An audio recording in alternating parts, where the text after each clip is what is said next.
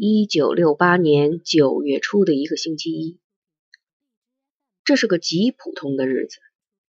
太阳火辣辣的照射着，树叶和人都被晒得蔫头缩脑，打不起精神，一切都显得懒洋洋的平静。出事之前没有一点凶兆。中午，后海中学的学生们下课以后，像往常一样。三五成群的涌向校门，人声喧哗，但气氛懒散而平和。但是最先走出校门的人却突然停住了脚步，并纷纷向后急退。后面的人还在不断的向前涌，校门内外挤成了一团。很快，人群像被冰冻住了一样，变得沉寂紧张。校门外和便道上，一百多名手持棍棒凶器的顽主站成一横排，把学校大门堵得严严实实。为首的两条汉子是周奉天和陈诚。陈诚手中没有凶器，而周奉天却双手紧握着一把大号铁锹，气势汹汹的站在最前面。你们把赵京良和保卫组的人交出来。陈诚阴沉着脸，冷冷地说：“他的声音极低，但一字一句中却透着不容置疑的杀机。赵京良，还有保卫组的人，你们给我站出来！”学生们惊恐的挤在一起，没有人动，也没有人说话。赵京良，你强奸弱女，逼人致死，今天就是你的死期！陈诚提高了声调，怒气冲冲地对着人群大吼。接着，他猛地一挥手，顽主们拿着凶器突然冲向了校门。校门里面的人群顿时惊慌地向四下里退去。一个女生被惊吓的摔倒在地上，大声哭泣起来。但是，顽主们并没有冲进校门，他们只是死死地把住校门，不放一个人走。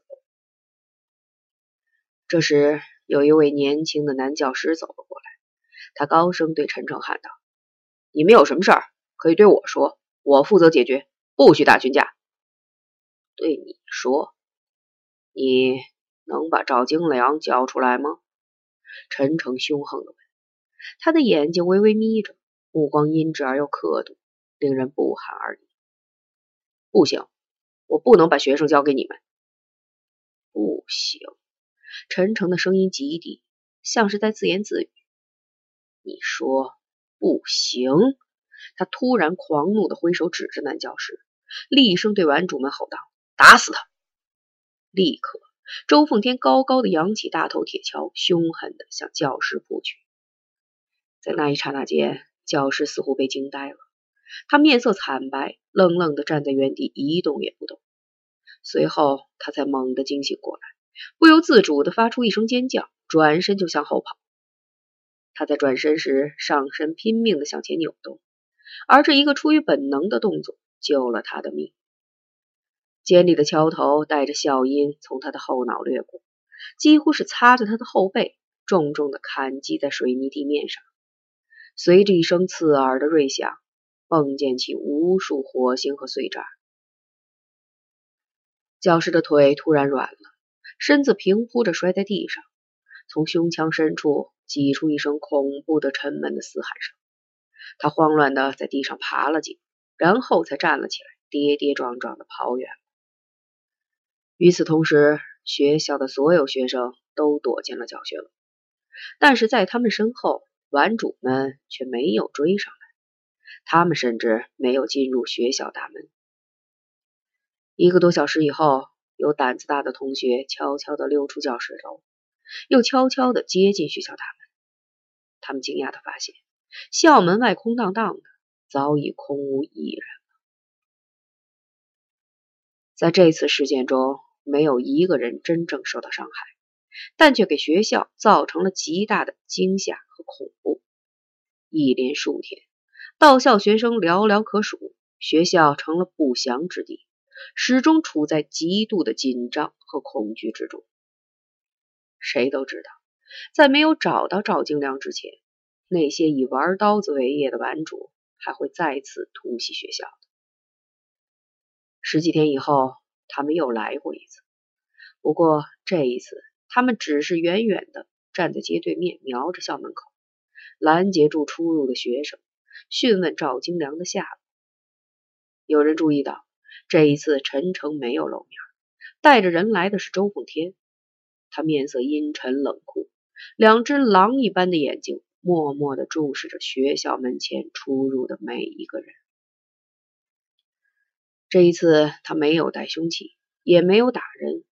不过，他在校门外守候的时间很长，直到天黑以后，才悄悄的带着人走。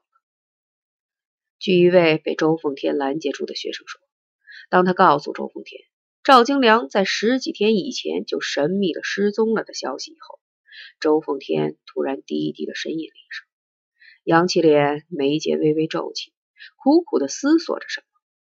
良久，他仿佛顿悟了什么，轻轻的点了点头。在那一刻，周凤天的脸色变得惶惑而又茫然，还隐隐的流露出一丝痛楚。赵京良究竟在哪儿呢？他真的犯下了强奸罪了吗？对于后一个问题，保卫组的人比较一致的态度是默认；而对于前一个问题，没有任何人可以明确回答。从那个星期一起，学校的同学们再也没有见过他，他几乎是悄无声息的消失了。一天、两天、几个月、几年，甚至是永远。这个人再也没有任何消息，就如同这个世界上从来不曾存在过这样一个人一样。他杳无音讯，消失的无影无踪。但是赵京良这个名字，人们并没有轻易忘却。同学们和学校当局都努力找过他，只是毫无结果。事发的当天，赵京良的确在学校。有人说他闻讯以后。带着保卫组的人翻过围墙逃避了，也有人说他根本没有跑，而是像一条真正的汉子，抄起一根粗木棒子，守在保卫组的门口，准备以命相搏。甚至在两天以后，还有人在学校见过他。不过人们说那天赵京良的神态举止极反常，他面色阴暗沮丧，心事重重，没有和任何人打招呼。也匆匆的到学校来，又匆匆的走。临走时，他拿走了保卫组的全部工作记录，而把学校丢失了很久的一架手风琴留在了保卫组办公室。从此就再也没有人见过他。躲藏一时，以避仇杀，完全在情理之中。而一个活生生的人，永世不再露面，像一缕青烟，在瞬间就彻底飘散了。这却令人完全不可思议。这里面一定有着更深刻、更玄奥的原因。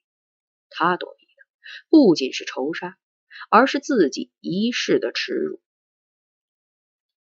或许如同陈诚所说，他无法再大度的面对自己，深切的忏悔呢，还是蒙尘受辱而无颜面对呢？什么样的忏悔和屈辱能延续人的一生一世呢？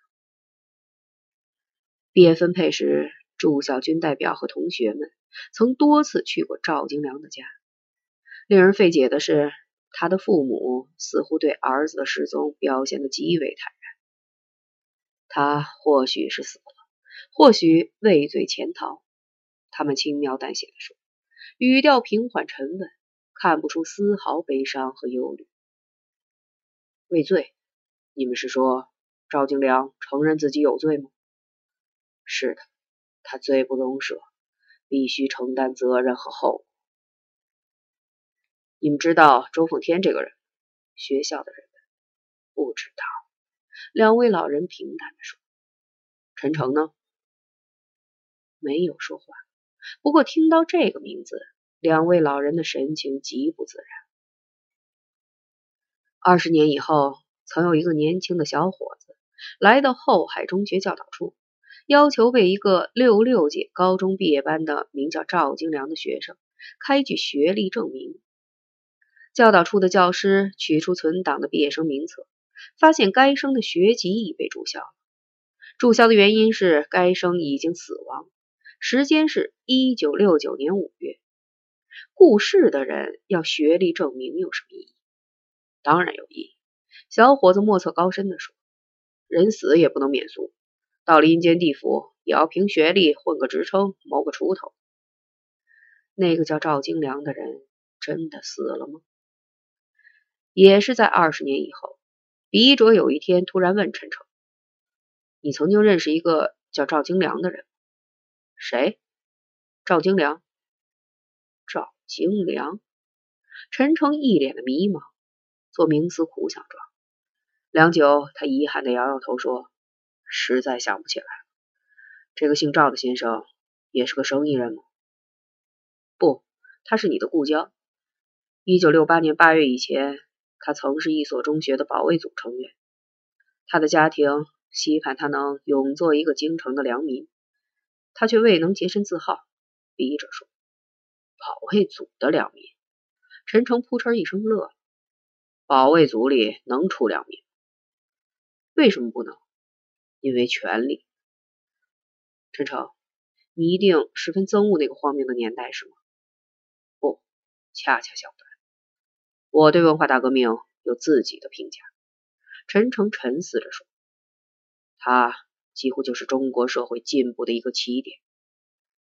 文革发生两年以后，也就是到了一九六八年八月，中国社会才在历史上第一次把血统和权力分割了开来。这是一个难以估量的进步。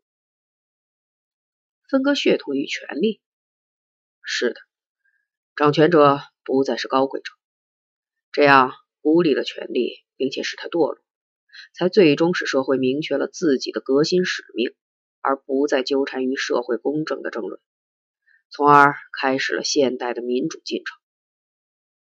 赵京良就是那个年代产生的第一批平民掌权者吗？